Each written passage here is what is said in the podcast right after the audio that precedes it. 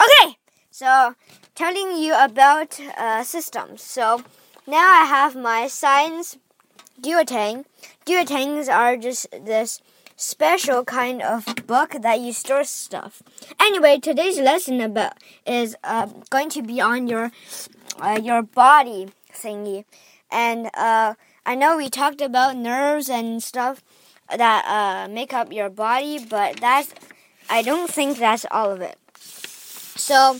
The first system is the respiratory system.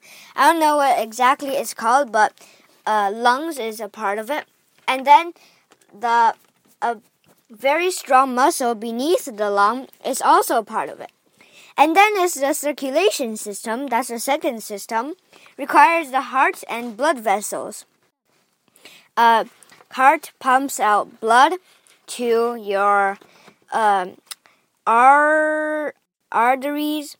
Arteries. That's the red blood. Uh, blood blood vessels, and if you cut one of those, it will be very painful. Well, anyway, so the blood cell goes, let's say it goes to your stomach, and then it drops off oxygen and picks up carbon dioxide, and then they just turn around and then go inside veins. Veins are commonly another shade of red, commonly uh, spotted purple or blue. And then there is the digesting system or the di digestive system. It requires a tube that connects to your nose and your mouth that breathes breathes in. Oh.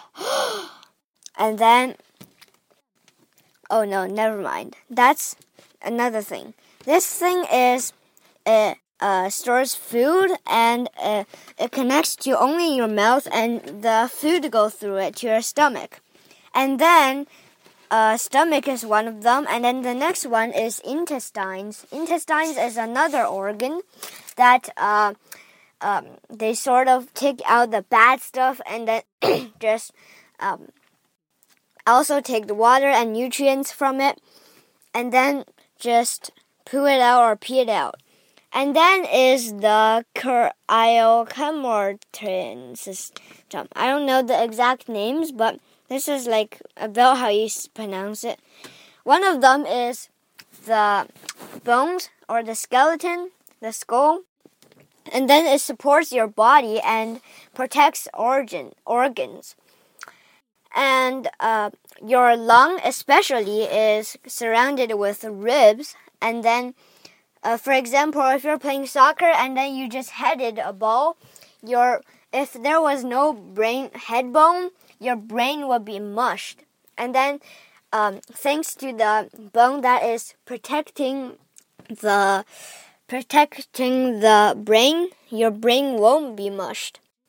And then there's the muscles in the same system, which uh, makes you move.